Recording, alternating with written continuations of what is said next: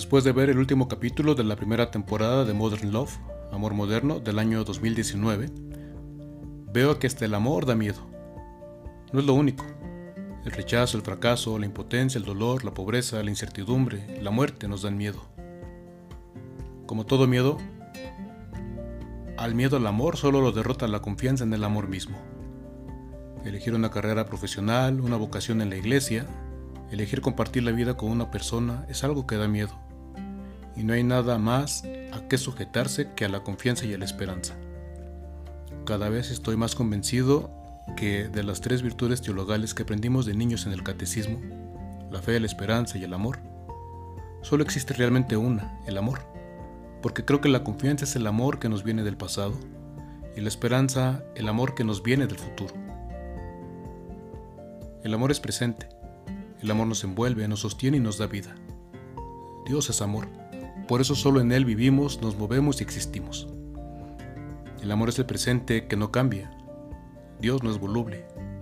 Es el amor que nos dio la vida y desde siempre nos está sacando adelante. El amor de Dios para nosotros es único, es eterno y es incondicional. No cambiará. Hagamos lo que hagamos, al final el amor nos estará esperando, curando heridas, perdonando errores, afianzando nuestra vida en su vida, nuestro amor en su amor y nuestra libertad en su libertad. Y Jesús lo contó, lo ilustró con sus hermosas parábolas sobre el sembrador y los granos de trigo, sobre el trigo y la cizaña. Son un buen trasfondo para desde ahí leer lo negro de la historia como la muerte violenta de Juan el Bautista, que es lo siguiente que el evangelista cuenta después de las parábolas del reino. Una muerte violenta en una fiesta nocturna, muy distinta a la fiesta de Jesús y con Jesús. Dios no nos ve con miedo ni con odio, nos ve con compasión y nos trata con misericordia. Lo vemos en la primera multiplicación de los panes, una fiesta alegre, abierta, a plena luz del día. Un padre que alimenta a sus hijos, los hermanos compartiendo la vida. Terminado el día y la comida, Jesús se retiró solo a orar, pero envió a los discípulos a subir a la barca y adelantarse a la otra orilla. La barca se hallaba lejos y sacudida por el viento que les era contrario. Y de madrugada Jesús fue hacia ellos, caminando sobre el agua. El último capítulo de Modern Love de la primera temporada cuenta la historia de Margot y Kenji, dos adultos mayores, como se dice ahora que la palabra anciano nos da miedo o nos parece grosera dos ancianos que se mantenían lúcidos y en forma a través del atletismo, corriendo. Se conocieron corriendo, se enamoraron, se coquetearon, pero Kenji no quiso perder el tiempo. La ancianidad viene aparejada de sabiduría. Más sabe el diablo, decimos. Y una de las perlas de sabiduría que nos regala la ancianidad es que no tenemos mucho tiempo. Nunca sabemos cuánto tiempo nos queda. No hay que llegar ancianos para estar seguros de eso. No todos llegan a la ancianidad incluso. Cuando murió mi papá tenía 48 años. Él, yo sabía que era joven, pero ahora que tengo 46, sé que realmente estaba muy joven. Se dice que a los 40 va uno entrando a la mitad de la vida. Pero eso, si acaso, es un promedio. Y la verdad es que no sabemos si la muerte está a tres o cuatro cuadras, o si está ya a la vuelta de la esquina. El amor entre ancianos es un tema tabú, se habla poco de eso, pero sus corazones todavía palpitan, como dice mi tía Lucha. Kenji entonces no perdió el tiempo. Pidió a Margot viajar juntos y compartir la habitación del hotel con una sola cama, y ahí le pidió matrimonio. Kenji murió al poco tiempo. En su funeral, Margot pronunció un discurso conmovedor delante de su hijo y de la familia de Kenji.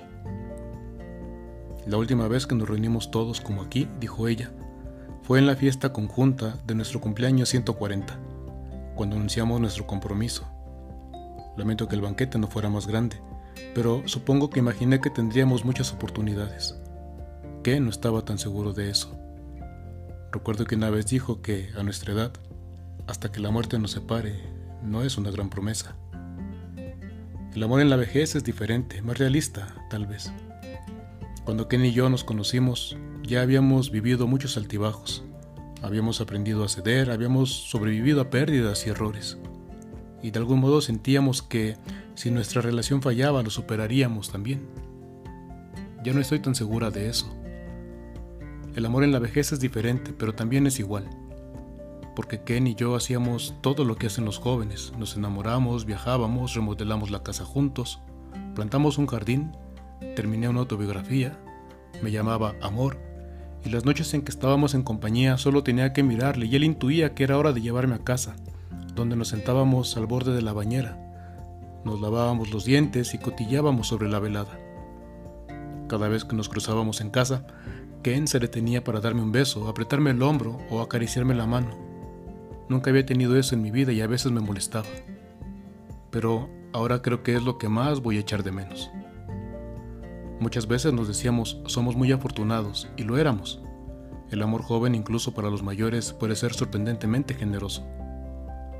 Muchos de ustedes saben que Ken y yo nos conocimos corriendo, las Olimpiadas Geriátricas lo llamaba él. Al principio yo lo perseguía y luego él me perseguía a mí, y al final encontramos la forma de correr a la vez.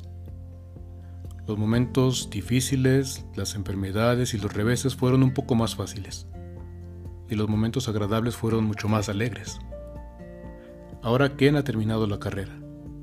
No sé cómo le voy a hacer, sinceramente. Ahora mismo me parece un poco complicado, pero esté donde esté y cueste el tiempo que cueste, espero que me esté esperando. Parecía una apuesta eso de casarse a esa edad, en la que se casaron Kenji y Margot. Parecía una locura eso de enfrentar la posibilidad de una segunda viudez o un segundo divorcio. Pero más debería parecer una locura, eso de no escuchar al corazón, de no confiar en el amor y en la esperanza, en el amor que es también la esperanza, y quedarse con las dudas que son los frenos que nos pone el miedo, dudas que al final se convierten en reproches de torpeza y cobardía. Jesús vio el miedo de sus discípulos cuando se acercaba a ellos caminando sobre las aguas, y ellos pensaban que era un fantasma.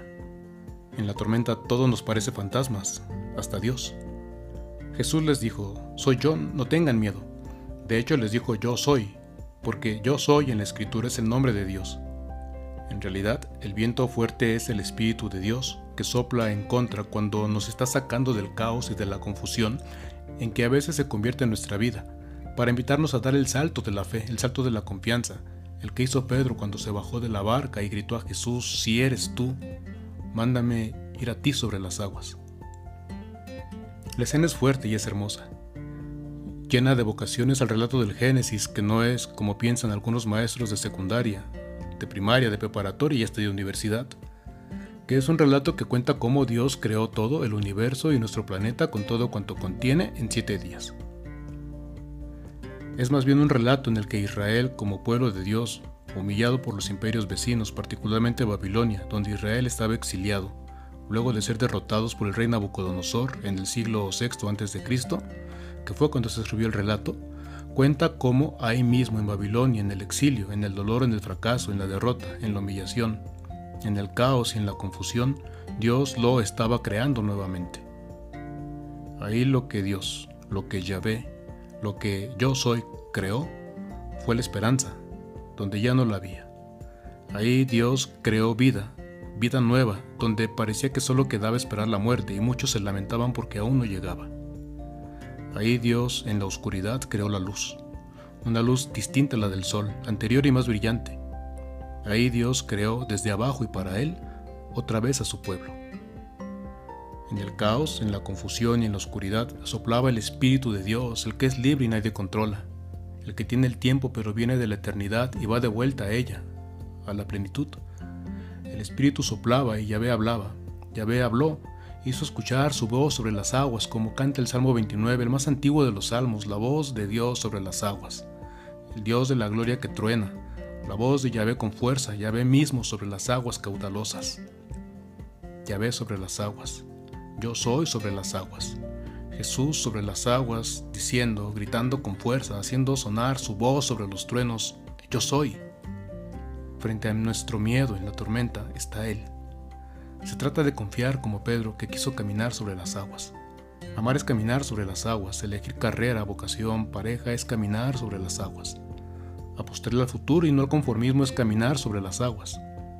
Creer que venimos de Dios, que somos sus hijos y somos dioses, es caminar sobre las aguas. Atreverse a caminar sobre las aguas es atreverse a vivir como los dioses que somos, no por el poder como Herodes, sino por el amor y en el amor fraterno, tierno y compasivo, como Jesús. Herodes tenía miedo de Juan. miedo de su palabra, miedo de perder su poder, y por el miedo arrestó a Juan y luego lo decapitó. Jesús en cambio nos invita a la confianza, a no escuchar al miedo, que es furia y truenos en el corazón. Jesús nos invita a confiar en el amor, a confiar en Él y en nosotros al mismo tiempo y con la misma intensidad. Pero el miedo no siempre se va del todo, regresa y nos hace dudar, y las dudas hunden, y entonces o nos dejamos ir, o le gritamos a Dios, al Padre, a Jesús, que extiendan otra vez, como siempre, como en el Éxodo, que extiendan su brazo fuerte y su mano poderosa y que nos salven, que nos haga escuchar su voz sobre las aguas y la tormenta y que nos salve, que no nos privemos de conocer y de experimentar el amor porque el miedo pudo más, que no nos privemos de vivir, porque tenemos miedo de llegar heridos y manchados. Si queremos que no nos pase nada, si no queremos dar, si no queremos perder, si no queremos arriesgar, si no queremos mancharnos de humanidad las manos y los pies, si no queremos llenar el corazón de heridas y cicatrices por atrevernos a amar, entonces a lo mejor deberíamos encerrarnos en una vitrina, como le decía mi abuelita a mi mamá cuando regresábamos de la calle o de las vacaciones, con la piel quemada, la ropa sucia y las rodillas raspadas. No somos Superman, es cierto. Es una pretensión pensar que tenemos superpoderes, pero somos hijas, hijos y somos amados. Estamos envueltos, sostenidos y animados por el amor que es Dios mismo. Jesús no nos invita a ser temerarios ni bravucones. Jesús nos invita a tener confianza, a ser valientes, a pesar del miedo, a pesar del frío, a pesar de los truenos y de la noche, a pesar de nosotros muchas veces y de nuestras dudas, a pesar de estar hundiéndonos, a confiar en que el viento viene de Él, que la voz es de Él, que la mano que nos salva es la suya, Buscar el amor en la ancianidad puede ser una locura. Buscar el amor en una vida de sencillez y fraternidad cuando la publicidad invita al ego, al lujo y al egoísmo puede parecer una locura. Creer en la paz, crear paz y fraternidad en una sociedad cada vez más absorbida por la violencia puede parecer una locura, pero el amor siempre es una locura y por eso a veces da miedo. En su relato autobiográfico El bar de las grandes esperanzas, J.R. Mueringer escritor norteamericano, vive los días de su juventud en que anhelaba ser abogado y estudiar en la prestigiosa Universidad de Yale para lograrlo, pero no tenía ni dinero ni sentía tener el mundo y los conocimientos suficientes para estudiar en Yale. Lo que sí tenía era miedo, y mucho, pero también tenía amigos. En esos días trabajaba en la librería de los hermanos Bill y Booth. Les dijo a ambos, asusta demasiado pensar en Yale pues en ese caso ya estares herido, le respondió uno de los hermanos. Y oliéndose el puño y recolocándose sus gafas, continuó. Tienes que hacer todo lo que te asuste, JR. Todo. No digo que pongas en peligro tu vida, pero todo lo demás sí. Piensa en el miedo. Decide ahora mismo cómo vas a enfrentarte al miedo, porque el miedo va a ser la gran cuestión de tu vida, a eso te lo aseguro. El miedo será el combustible de todos tus éxitos y la raíz de todos tus fracasos, y el dilema subyacente en todas las historias que te cuentas a ti mismo sobre ti mismo. ¿Y cuál es la única posibilidad que tienes de vencer el miedo? Ir con él, pilotar a su lado. Luego del funeral de Benji, Margot quiso salir a caminar un rato, a dar un paseo, dijo. Su hijo no quería, era inminente la lluvia, pero ella se mantuvo firme en caminar a solas un rato. Rechazó el abrigo que le ofrecía su hijo, salió a caminar, comenzó la lluvia y ella comenzó a correr, no para huir de ella, de la lluvia, mucho menos ella misma, sino solo para seguir viva, a pesar de la lluvia, sin miedo y con fuerza, con el amor de su corazón. Después de todo, si sostenidos por la mano del que ha creado la luz y la vida en amor y en libertad, si podemos caminar sobre las aguas, que no podamos correr bajo la lluvia.